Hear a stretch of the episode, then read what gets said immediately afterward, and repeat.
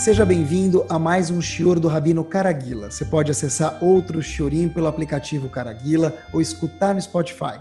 Assista ainda ao Shiorim em vídeo pelo site caraguila.com.br. A gente espera que você saia desse Shior mais elevado e mais consciente do que entrou.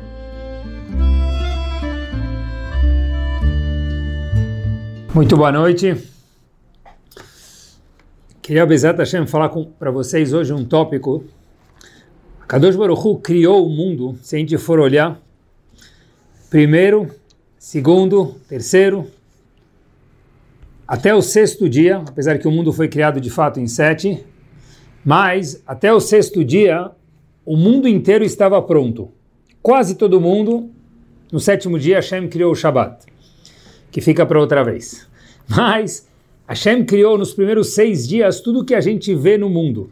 Por exemplo, se a gente for olhar mares, constelações, montanhas, vales, tudo foi criado, animais, seres, do dia 1 ao dia 6.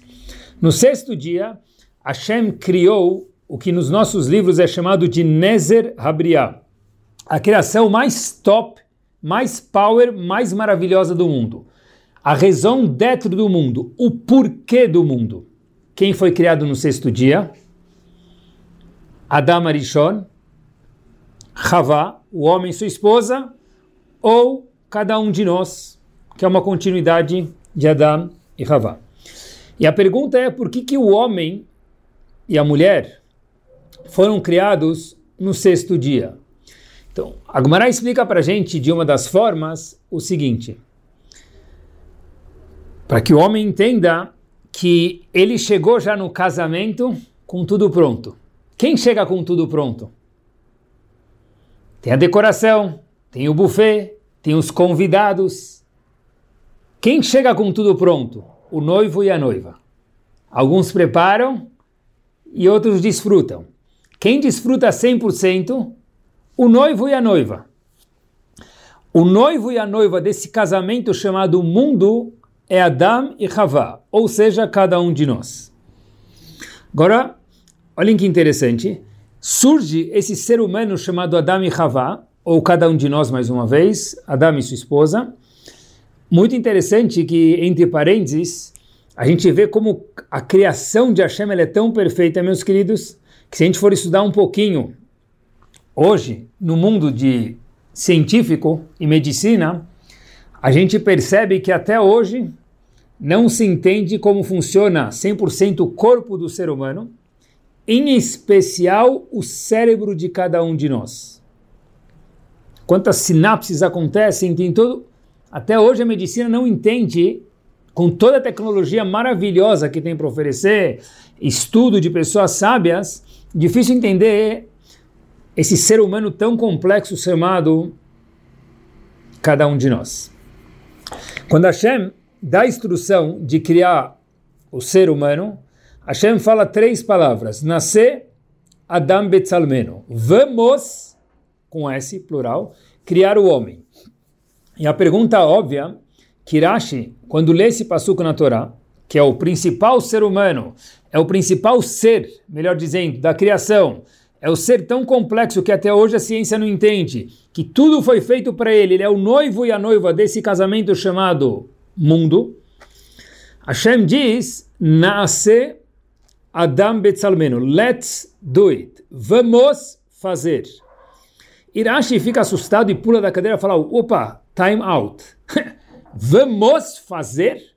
O que, que, é isso, vamos fazer? Na verdade é eu, Hashem, vou, eu vou fazer, não vamos fazer. Rashi diz o seguinte, que Hashem vem ensinar para a gente a humildade. Qual humildade? Olha que interessante. Hashem foi questionar os funcionários dele, da corporação dele, Hashem é o CEO, né, com todo respeito, só para a gente poder entender, os funcionários são quem? Os malachim, os anjos. Hashem falou, olha, vamos criar o homem? Hashem consultou eles, mesmo que Hashem ia criar, para dar um respeito para pessoas que participaram do mundo até antes do mundo ser criado, que eram os anjos, que os anjos já estavam na criação desde o começo da criação. O Adam chegou só no sexto dia. Hashem falou, não é legal eu criar sem perguntar para os seres que estão ao meu redor. Por isso que Hashem falou nascer no plural, vamos, com S, plural, fazer o homem. A quem se refere? Óbvio que só Hashem criou, mas de uma forma de humildade, diz Rashi, ele disse aos anjos, será que a gente deve criar mesmo? Aí chegou à conclusão que sim, para dar um certo respeito para os anjos. Aqui a gente aprende uma coisa muito interessante. Entre parênteses, né? Ainda que às vezes o patrão pode decidir tudo sozinho, mas quando tem pessoas do lado e ele participa, as pessoas da decisão, as pessoas sentem muito mais parte daquilo. Foi o que Hashem fez. Irashi fala para a gente uma coisa muito interessante, que de acordo com essa explicação tem um certo problema. Qual o problema? Que uma pessoa que lê o Humash pode falar, opa, tem mais do que um Deus. E Hashem deu essa brecha, porque ele podia tá, ter dito, eu vou fazer o homem, e não nascer nós vamos fazer. Mas Hashem falou, eu prefiro que quem quer entender errado, infelizmente, entenda, pelo menos eu ensine quanto é bom a pessoa participar, pessoas ao lado dele, de decisões. O que ensina para gente algo chamado anavá ou humildade em português. Essa é a explicação do Rashi. Porém, eu queria desenvolver com vocês hoje, eu fiz questão de falar essa explicação porque é importante, é Torá, e a gente sempre tem que aprender cada vez mais um Rashi, porque Rashi é o comentarista no Humash. Mas hoje eu queria desenvolver com vocês uma outra explicação do porquê Hashem falou, quando foi criar o homem, nasce, vamos, vamos nós fazer o homem. Só tinha Hashem, só Hashem que criava. Hashem criou mares, constelações, e porque em referência ao homem, unicamente, o ser humano, Hashem disse, vamos fazer o homem. Quando foi criar o boi, o cavalo, peixes e montanhas, Hashem não falou vamos, porque só no ser humano. Queria dar outra explicação para vocês, diferente do Rashi, é o seguinte. Cada ser tem um trato diferente. Acompanhem comigo. O que quer dizer isso? Hashem espera do ator principal da criação do mundo, que é o ser humano, ou cada um de nós, um trato diferente. Do ser humano, Hashem fala, eu espero estar sempre em desenvolvimento. Coisa que eu, Hashem dizendo, não espero dos outros seres. Se a gente olhar na natureza, é exatamente assim. Já explico por que está escrito nascer. Diferente de todos os outros seres, o ser humano nasce com muitas dependências. Por exemplo, se a gente pegar o pintinho, ou o cavalo, ou o bezerro, o potro, o bezerro, a gente vê que eles nascem quase prontos. Tá bom, algumas horas, talvez não conseguem andar, de repente eles já conseguem andar, e muitas vezes a gente vê a mãe de um lado, o filho do outro, e depois de um tempo acabou. Quase todos os seres, talvez todos, eles sentem independente numa fração de tempo muito pequena e se viram fácil. Nós, seres humanos, nascemos bem dependentes dos nossos pais, se a gente for olhar. Fato é que se o pai não fizer nada ou a mãe não fizer nada, o que acontece? O bebê não sobrevive. A única coisa que o bebê sabe fazer é chorar, e faz muito bem, e assim que ele se comunica e pede, está desconfortável, preciso trocar fralda, estou com fome, é o choro que faz a comunicação. E olhem que magnífica a criação, o choro da criança incomoda muito. Por que a Shem fez o choro incomodar? Podia ser uma música, porque a música não ia atrapalhar. E o bebê às vezes está numa emergência, ele precisa trocar fralda, precisa ficar com fome. Então Hashem fez um choro, olhem que interessante, que incomoda a pessoa para que ele vá silenciar a criança. E como se silencia uma criança? Fora colocar chupeta, através de trocar fralda, dar de mamar e fazer as necessidades da criança. Então, a criança ela só sabe comer, fazer necessidades na fralda e chorar. De repente ela aprende a sorrir, ela aprende a engatinhar, ela aprende a andar, tudo isso na dependência dos pais. De repente ela, pouco depois, aprende a falar, e cada um que tem filhos tenta lembrar esses estágios, é muito gostoso. De repente a criança aprende a andar, e de repente quando ela já aprende a andar e falar, e a gente quer que ela sente e fique em silêncio, ela já, Baruch Hashem, fala, sai correndo, a gente precisa correr atrás dela e às vezes pedir silêncio para ela ficar quieta. Existe um desenvolvimento contínuo da criança e uma dependência direta, grande, por, longo, por um termo muito longo, dos pais. A criança não nasce lendo, nem escrevendo, nem casa, nem tem filhos, diferente de todos os outros animais. Animais nascem, pouco tempo já se acasalam, já se viram, já sabem o escrever e o ler deles, entre aspas. Tudo isso, essa, esse desenvolvimento que acontece, a dependência dos pais, o desenvolvimento que acontece durante um período muito longo no ser humano, ele acontece no corpo da pessoa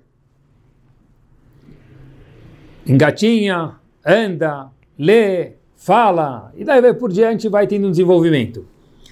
Só que tem uma coisa muito curiosa, nós todos somos feitos de guf e neshama, corpo, e tem algo a mais do que o corpo. Algo que às vezes nos faz sentir um pouquinho mais elevado. Algo que quando a gente vai numa tefilá, a gente fala, uau, me senti inspirado me sentir elevado na presença de alguém, na presença de alguma mitzvah. Isso é chamado Neshama, a alma da pessoa. O corpo tem um desenvolvimento, como a gente mencionou de uma forma sucinta. A Neshama também precisa ter este desenvolvimento. O corpo automaticamente, com os pais cuidando, ele tem esse desenvolvimento. A Neshama, já por sua vez, se a gente não alimentar ela, ela fica estagnada ela não aprende a engatinhar, ela não aprende a andar, ela não aprende a sorrir, ela não aprende a correr, and so on. Agora olhem que interessante. O eu verdadeiro da pessoa, quem ele é? O corpo da pessoa é muito importante. A Hashem quer que ele, a gente cuide dele e nunca negligencie nosso corpo. Muito importante isso. Mas o eu de verdade, o chip da pessoa, qual que é? É a Neshama da pessoa. Porque o eu da pessoa dura 120 anos com muita saúde e alegrias, e a Neshama é o eu que dura para sempre. A carcaça do celular ela muda, mas o chip é o mesmo. Qual que é o chip da pessoa? A Neshama da pessoa. E olhem que interessante. Acompanhem comigo. Tem alguns finais de tratado de Gemara que eles são muito famosos. Outros menos, mas tem alguns que todo mundo conhece. A Gemara fala, no fim do tratado de Brachot, meus queridos, o seguinte. A Gemara fala o seguinte, famosa. Se não é que fique agora, mas essa é famosa. A Gemara traz um pasuk em Yeshaya, e a Gemara fala, Vechol banaich limudei Hashem. Todos os meus filhos são alunos de Hashem. E a Gemara fala, no tratado de Brachot, explicando esse pasuk, esse verso, Altikrebanaich, quem completa? Elabonaich, isso mesmo. Não leia filhos e, e leia construtores. O que isso quer dizer? Se no Pasuk está escrito que nós somos filhos de Hashem, como que a gente lê construtor? Se fosse construtor, o Pasuk teria dito construtor. Não leia Banaich filhos, mas leia Bonaich construtores. Espera aí, Habibi. É Banaich ou Bonaich? O Pasuk fala Banaich filhos, não leia filhos, leia construtores. O que isso quer dizer? Isso quer dizer, quando a Gumara vem nos contar não ler assim, ler assado, quer dizer que a gente pode ler das duas formas. E Moshe Rabbeinu aprendeu dessas duas formas que as, ambas as formas são verdadeiras. Quando a gente fala Altikrebanaich elabonaich, não leia filhos e sim construtores, o que isso quer dizer mais uma vez? Que não leia somente filhos.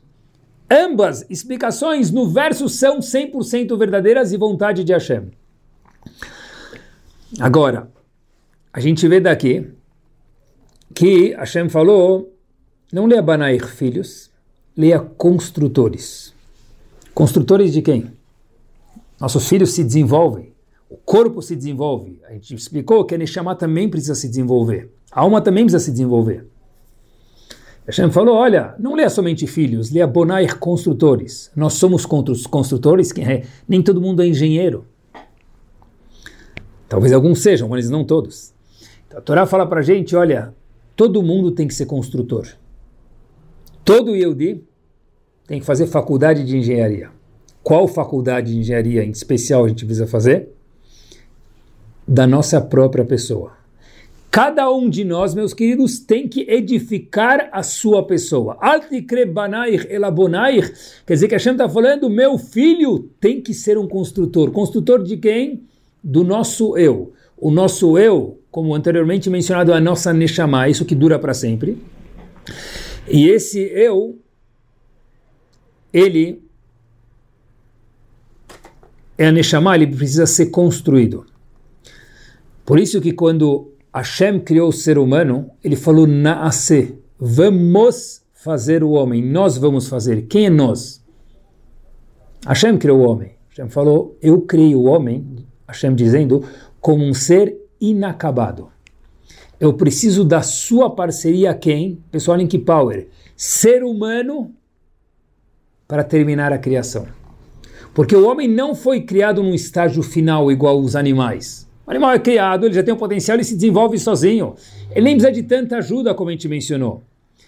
O ser humano, do jeito que ele nasce, se ele ficar, ele se desenvolve corporalmente. Por que Hashem fez que o ser humano tem que se desenvolver corporalmente devagarzinho? Para que o homem entenda que não é só o corpo que precisa desenvolver. Dentro também tem outra coisa de cada um de nós, que é o nosso próprio eu, também precisa estar em desenvolvimento o nascer Adam, vamos fazer o homem, vamos criar o homem, se refere a Hashem e a própria pessoa. Porque Hashem deu a semente chamada ser humano e Hashem falou, Habibi, não para por aí, porque você está no meio do caminho. Tem mais alguns quilômetros para andar é para isso que a gente vê o mundo. Todo ser humano tem que andar com uma placa virtual na cabeça, desculpe o, o transtorno, estamos em reforma. Todos nós temos que de vez em quando, diariamente, semanalmente, mensalmente, atualizar o nosso eu. Que é atualização? Na, na, na, Play Store ou da, da, da, iPhone Store, pessoa tem atualização. O ser humano também tem que ter uma atualização. Esse é o nascer. Nós vamos, Hashem e a própria pessoa. A pergunta é como que a gente constrói alguém? Óbvio que é pensando sobre isso, que é o que a gente está fazendo agora, automaticamente a gente sem perceber acaba melhorando, porque a gente já liga já os nossos neurônios nesse canal, que é uma coisa muito poderosa. Mas existe dentro da do mundo, Kadosh Baruch Hu deu para a gente um poder de fazer Techiat Ametim, de verdade, ressurreição. Eu sei que a Gemara fala em Tanit que a poder de ressurreição está único e exclusivamente na mão de Akadosh Baruch Hu, de Hashem, ele nem deu para algum anjo isso, tá certo? Mas nós temos algum poder de ressurreição, de reviver pessoas e nós mesmos também. Aqui eu me refiro, e essa é a construção, é o bonai, é a construção que Hashem espera da gente. É o seguinte, a pessoa pode se construir e construir aos outros, esse é o bonai, essa é a construção. Aqui que eu me refiro mais especificamente é o caráter da pessoa, a como Acompanhem comigo. Olhem se que forte, pessoal, essa informação que já passou pelo ouvido talvez de todos, mas com uma observação nova. A gente sabe que tem três averot, tem três proibições, que são as únicas três onde Hashem diz, olha, eu quero muito que você viva. E eu dei a vida para você aproveitar ela do jeito certo. Mas é para viver. Tem três averot proibições, que a gente sabe que são as únicas que Hashem fala, quando alguém te forçar a fazer essas três averot, aí você não pode transgredir elas, você precisa da sua vida. Todas as outras, se alguém te forçar, você não pode dar vida por elas. Quais são as três que a pessoa precisa dar vida por elas, todo mundo conhece? Relações sexuais proibidas, matar o outro ou idolatria. Vamos pegar só um exemplo, se aplica para os outros dois. Se alguém fala para alguém, olha, ou você faz idolatria ou eu te mato, a pessoa, óbvio, tem que tentar sobreviver, mas se o custo for perder a vida, abrir mão da vida, ele não pode cometer idolatria. E o mesmo é verdade para assassinato, e o mesmo é verdade para relações sexuais proibidas. Todas as outras averot que tem, num caso forçado, a pessoa não abre mão da vida dele, mas sim transgride a verá. Agora, prestem atenção, meus queridos, olhem que power. Se alguém por livre e espontânea vontade, mata alguém. Não foi forçado, ele mata alguém. É muito grave com letras maiúsculas. No question, a gente nem precisa falar sobre isso, mas é sempre bom. Mas, qual é a consequência, de acordo com a Torá Kedoshá, de alguém que mata alguém?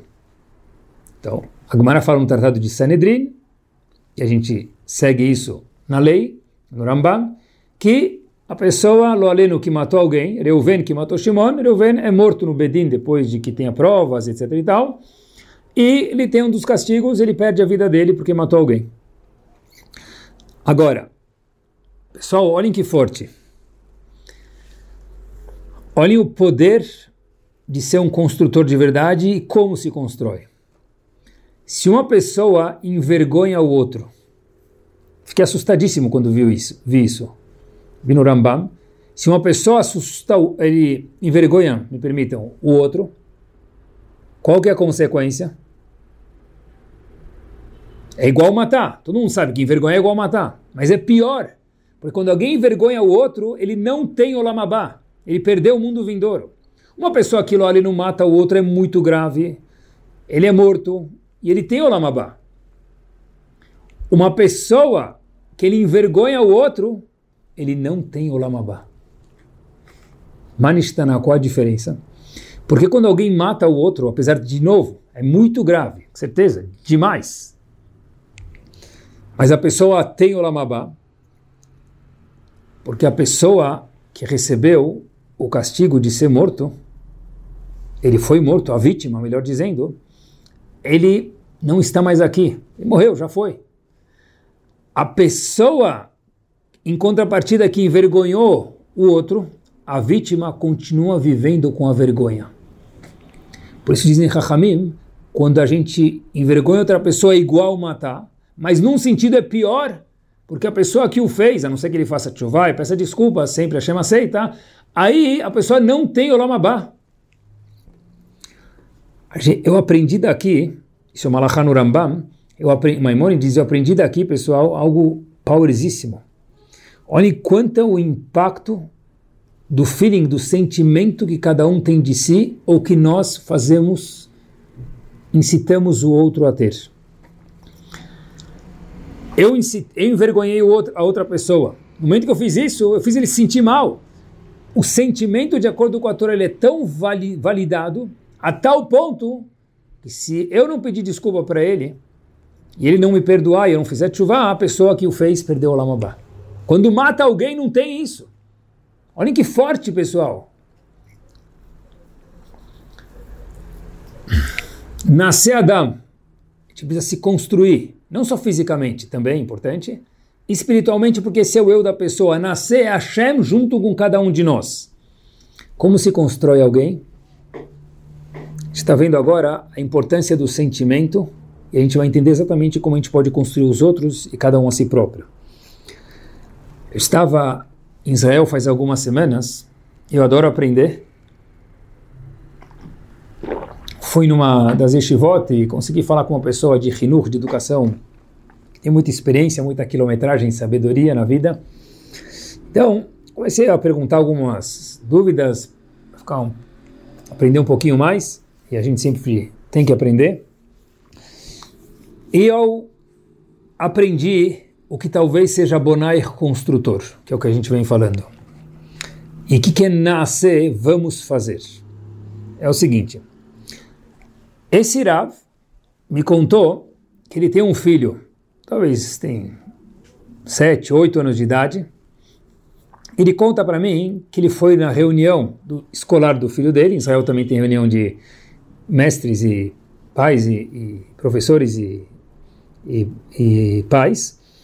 E de repente o menino, o professor conta para o Rebbe, o professor, o Rav, conta para o pai do menino que era esse grande Rosh Shiva, falou para ele, olha, o seu filho é muito bagunceiro na minha aula. E falou isso. Ótimo. O pai sai de lá, chega em casa, o filho está esperando para saber o que, que o Rav, o Melamed, o professor, falou sobre o menino. Ele quer saber. O que, que o pai diz para o filho? Ele chega em casa fala para o filho, olha, sabe qual foi o seu report? Que, que seu professor, seu Melamed, me falou de você? Aí o filho falou, não, Rav, não, Abba, eu estou esperando. Ele fala, olha, o seu Milamed, seu professor, disse que você é uma pessoa muito capaz e tem o poder de ser um grande talento um grande sábio. Quando você quer, você pode ser um gigante. E você é um dos meninos que tem o potencial de ser um diamante dentro da classe. O menino ficou um pouquinho. É isso que meu professor falou? Bah, falou, é, ele falou isso. Foi dormir, foi para a escola, voltou, foi, voltou. Vida continua, normal, quase que normal. Acompanhe comigo. Passado-se algumas semanas, tudo isso o próprio pai me contou. O Melamed liga para o pai do menino, e o pai do menino atende, não é normal o professor ligar, então ele fala, o que aconteceu? Aconteceu alguma coisa? Se machucou? Ele falou, não, não, queria conversar com você dois minutos, você pode? Ele falou, claro. Ele falou, eu queria saber o que aconteceu com seu filho. Ele falou, nada, tem alguma coisa que aconteceu? Você que me conte, professor.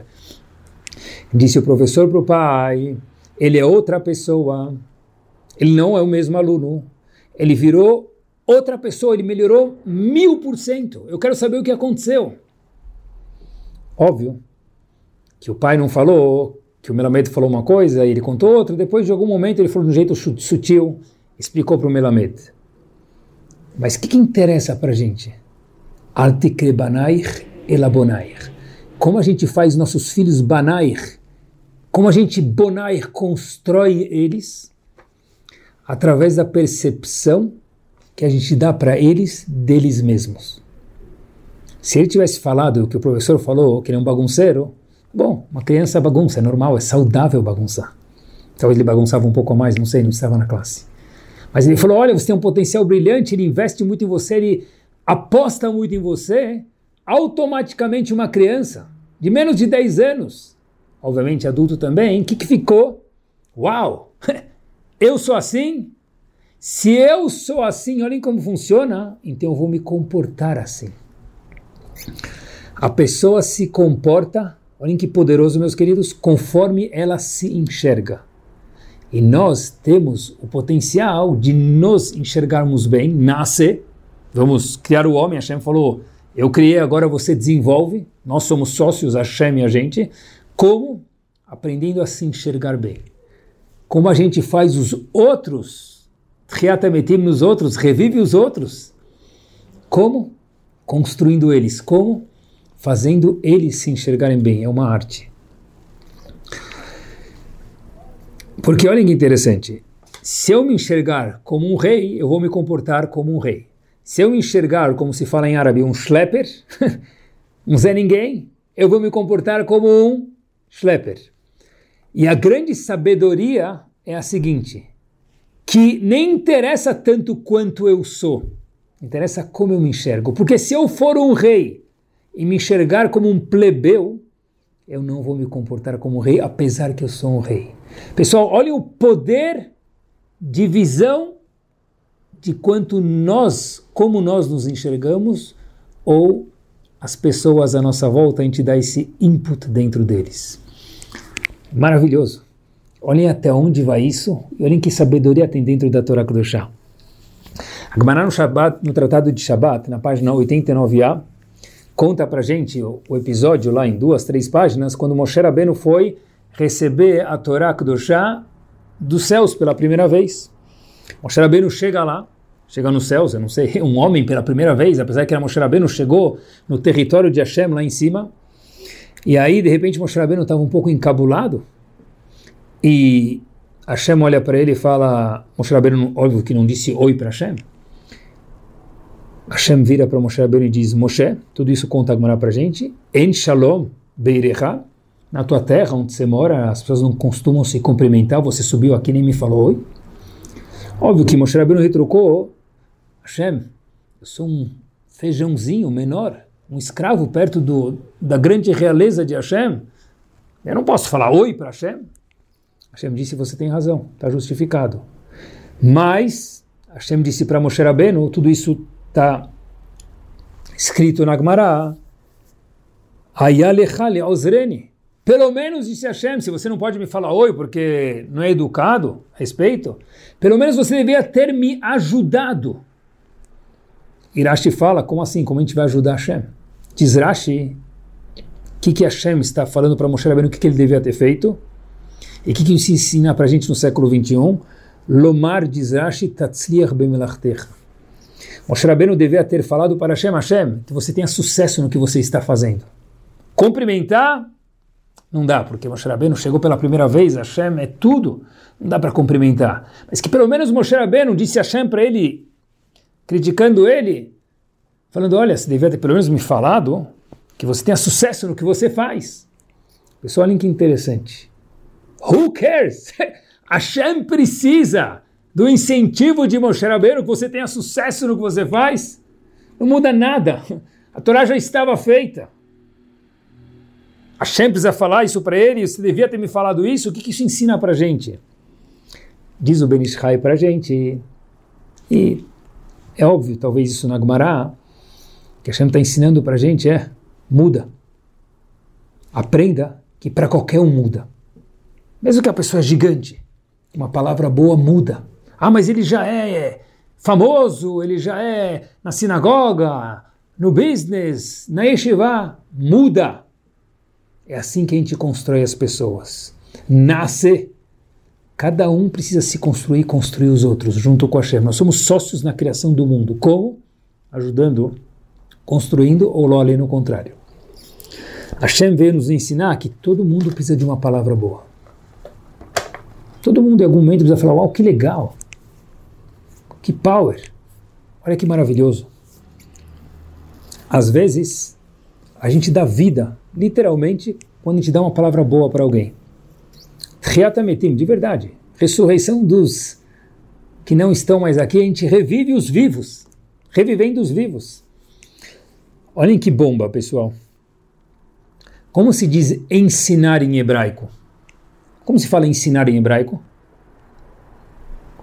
Lelamed em hebraico. Hebraico de hoje, hebraico da Torá. Eu procurei na Torá, hoje em dia é fácil fazer esse search, eu não sei a Torá inteira de cor, só gente coloca e computador procura para gente. A palavra lelamed na Torá, quando se refere a ensinar, ela aparece só no livro de Devarim, no fim do Sefer Torá, último, quinto livro, e lá se refere a quando Hashem ensina a Torá para os súditos dele, para nós, para Moshe Rabbeinu, o que for. Porém, quando um ser humano ensina o outro, a Torá não usa a palavra lelamed ensinar.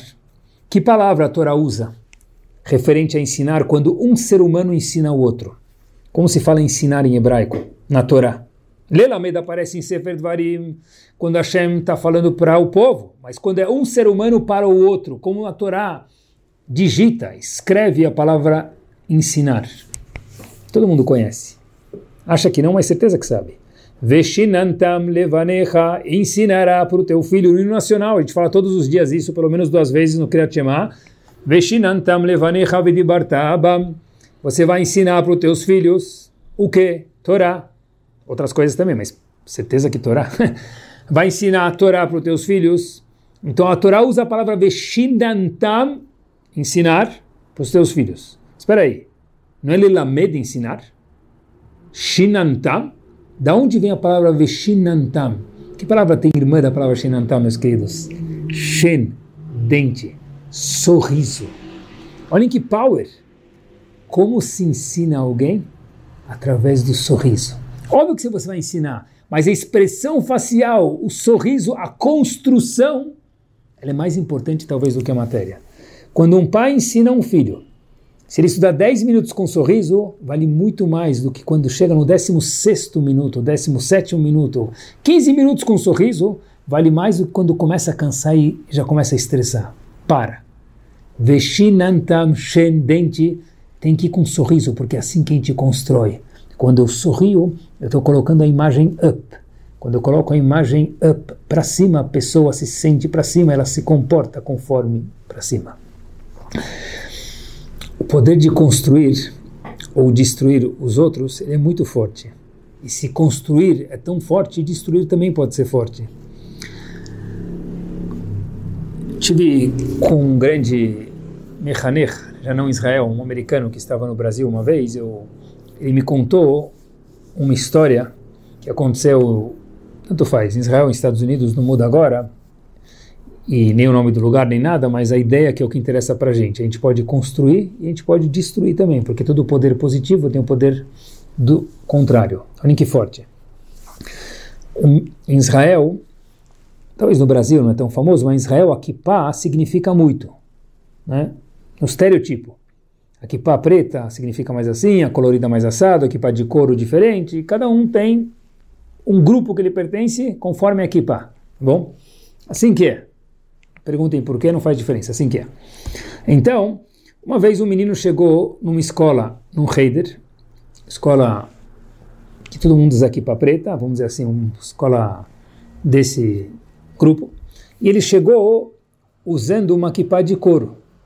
Então, tentem imaginar por que, que o menino fez isso. É, queria chamar atenção, porque ele queria atenção, provavelmente. O professor dele, o Melamed dele, disse, olha, com essa kippah light aqui, você pode até no McDonald's usando essa kippah. Por favor, troca ela, porque essa kippah é... Daqui a pouco, se você começa usando essa kippah, você vai parar no McDonald's. Essa foi a história. Não façam perguntas, assim foi. De fato, depois que o menino escutou isso, ele foi para o McDonald's. Meus queridos, acompanhe a história. Diariamente, esse menino sentou. Ele nunca voltou a fazer chuva, não é história de Hollywood. Do lado do carro do Melamed. O Melamed estacionava o carro lá para ensinar, na escola, e voltar. E ele sentava do lado do carro do Melamed, e toda vez que o Melamed ia embora na hora do almoço, depois que terminava as aulas, ele via o menino sentado comendo um sanduíche do McDonald's, não kasher, da sanduicheria não kasher, do lado do carro dele. E o Melamed, óbvio que foi muitas vezes pedir desculpas, tal, por qualquer razão, a gente não está julgando, nem sabe o que aconteceu, o menino não aceitou. Mas o poder de construir ele é enorme e o poder de destruição também é enorme. Porque conforme a pessoa se enxergar, assim ela vai se comportar independente de como ela é. Isso é gigante, gigante. O nosso foco no Shiur sempre é o lado positivo, então vamos manter-nos no Bonaich, no construtor e não no destruidor. Tem, olhem só, o poder da construção. Uma mãe, história verdadeira, um dos homens que mais me impactou na vida, tive tão pouco tempo, mas tete a tete com ele, tive a oportunidade uma vez de ficar com ele três dias non-stop. Era Matitiel Salomon Shlita, e aprendi dele o que poderia ter aprendido em anos, talvez com outras pessoas. A história se passa com esse grande homem, que tem a Refuah Shlema, Mashgiach de Lakewood, uma mãe que perdeu o marido, uma esposa que perdeu o marido e mãe de uma criança, estava com muita dificuldade de consolar o filho. O filho não conseguia se consolar. Então ela morava em Nova York e falou: Vamos fazer o seguinte, a gente vai viajar para Lakewood, pegar o carro, andar um pouquinho e vamos conversar com o Rav Matitiel Salomon. Talvez você, meu filho, possa escutar alguma palavra que eu não sei. Tem uma resposta? Tá bom? Foram para Lakewood, marcaram, viram esse grande homem, ser humano, Chokhmah, sabedoria, é algo magnífico, do chá santidade.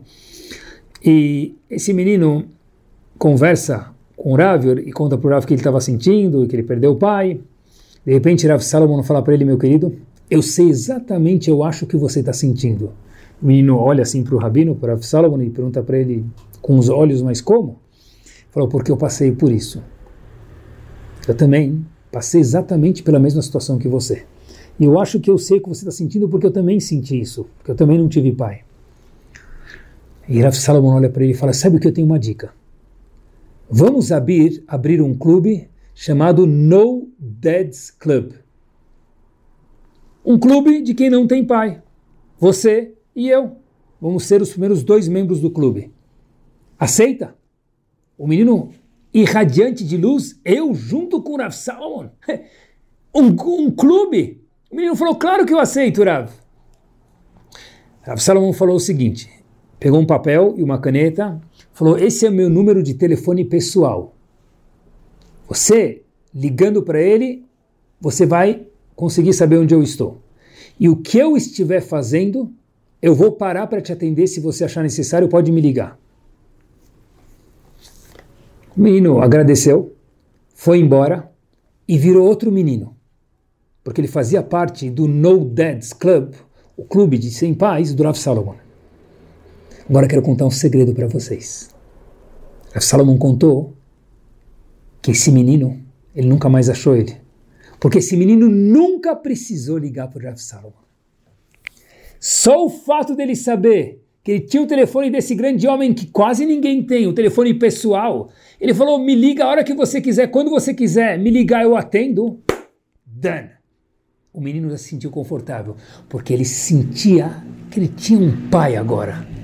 Ou talvez que o pai dele, Hashem, era o pai de verdade, o novo pai dele. Agora eu já não preciso mais nem ligar, só andar com o telefone no bolso.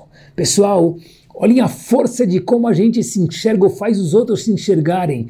Nascer a dama, a gente pode criar pessoas, reviver vivos. Isso é Bonair, construir pessoas. Queria aproveitar esses últimos minutinhos para o nosso estágio final.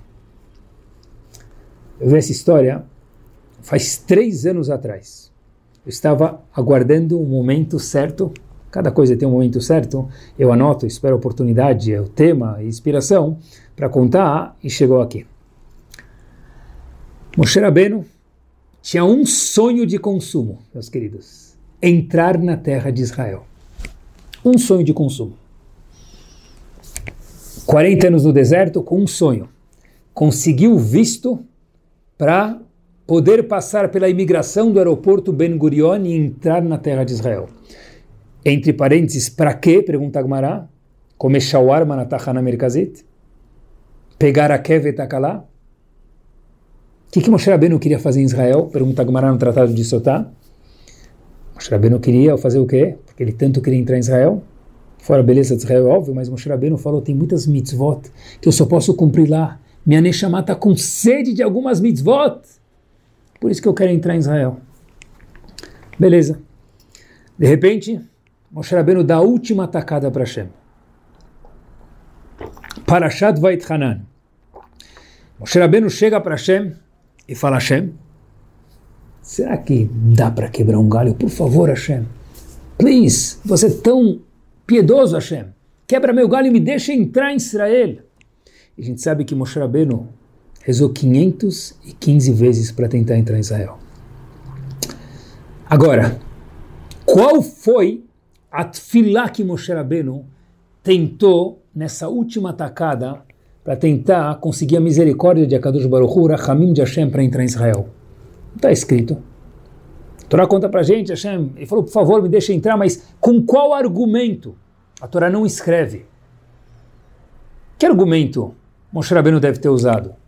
Poxa, Hashem, eu fiquei 40 anos no deserto cuidando do povo, liga ar-condicionado, está frio, desliga, está calor, manda man, quero carne, manda carne, quero man. Era uma atrás da outra, Hashem.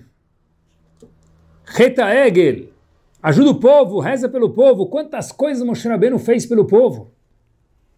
Eu sempre pensei que ele deve ter usado um, algum desses argumentos, que era isso que ele fez durante 40 anos, ele deu a vida para o povo.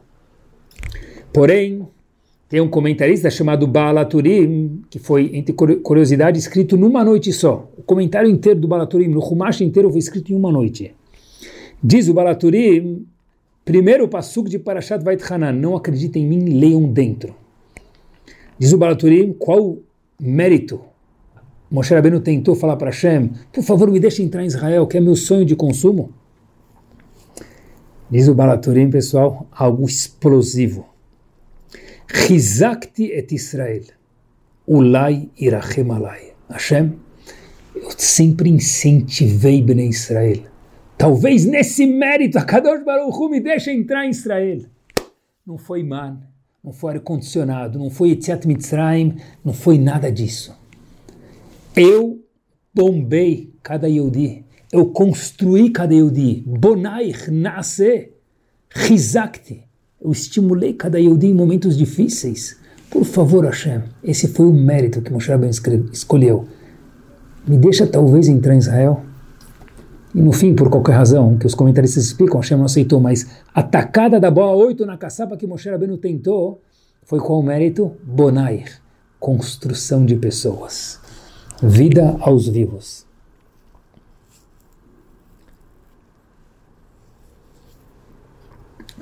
Sabem que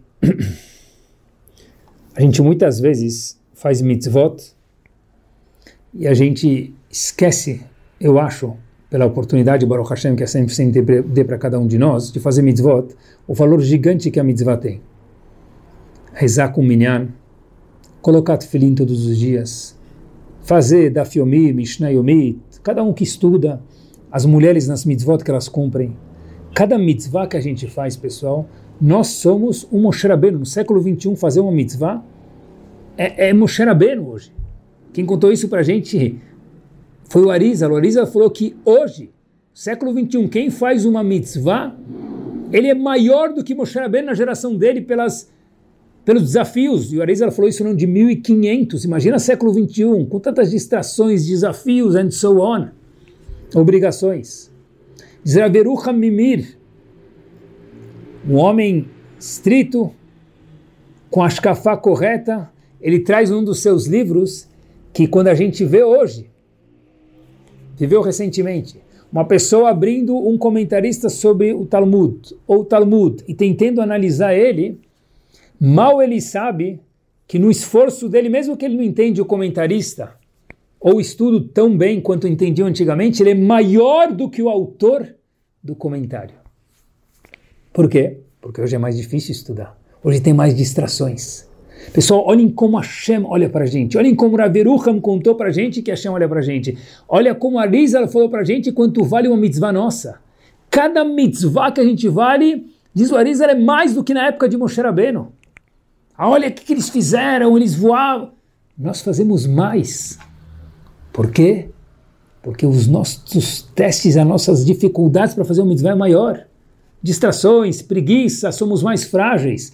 Cada um que vai rezar com o Minyan não conversa na hora da Hazará, não mexe no celular na hora da Hazará, é Moshe Rabbeinu. É o Moshe Rabbeinu do século 21. Se enxergue como Moshe Rabbeinu, porque Hashem falou, você é o Moshe Rabbeinu do século 21. Uma mulher que se veste com tzniut, hoje em dia que quanto menos roupa mais chique é, essa mulher é Saraimeno do século 21. Era Relimeno. Pessoal, olhem que power Porque o jeito que a gente enxerga é assim que a gente se comporta. E quanto mais a gente se enxerga e mais se comporta, mais assim a gente fica. Acompanhe essa história. E com isso a gente termina a nossa construção. O poder da nossa construção, porque a nossa construção nunca termina. história verdadeira, não famosa, mas verdadeira. Uma vez, uma classe, em algum lugar que não interessa onde, precisava de um professor substituto o titular da classe precisava viajar por algumas semanas e o reserva do banco, apito árbitro, foi lá e foi substituir o professor titular da classe. Óbvio que o professor precisa saber o nome dos alunos, então ele recebeu um papel que tinha o nome dos alunos e ele olhava para cada um, tinha uma fotinho, ele ia aprendendo os nomes nessas semanas que ele estava lá para poder conhecer com quem ele estava dando aula. Foi lá, voltou, dia após dia, dia após dia. O diretor da escola percebeu que aquela classe mudou muito depois daquelas semanas que aquele professor estava lá. Se desenvolveu muito de uma forma muito gostosa, muito saudável e cresceu muito. Foram algumas semanas. E o diretor fala para o professor: Me conta o que você fez para a gente poder continuar isso, porque você mudou aquela classe para um jeito maravilhoso, para o melhor. O professor fala, olha, eu não sei se está brincando comigo ou está falando sério. O professor fala, tô falando, o diretor fala, professor, estou falando sério. O professor fala, olha, como que eu poderia não ter feito tão bem com uma classe tão maravilhosa? Aí o diretor fala para o professor, mas em que termo você disse que a classe era tão maravilhosa? Fala, olha, quando o senhor me deu uma lista com os nomes e as fotos, tinha uns números do lado. Um número 80, outro 92, outro 78, outro 99 outro 85. Olha, se são alunos com essas médias, eu óbvio que eu puxei eles para cima e eles responderam conforme isso. O diretor começou a gargalhar. E o professor falou para ele, mas agora é sua vez. Por que a risada? Disse o diretor para o professor, porque quando eu te dei os nomes com as fotos, tinha um número do lado que eu nem percebi. Esses números não eram as médias dos alunos. Essa não é a classe mais brilhante. Era o número de registro deles na escola.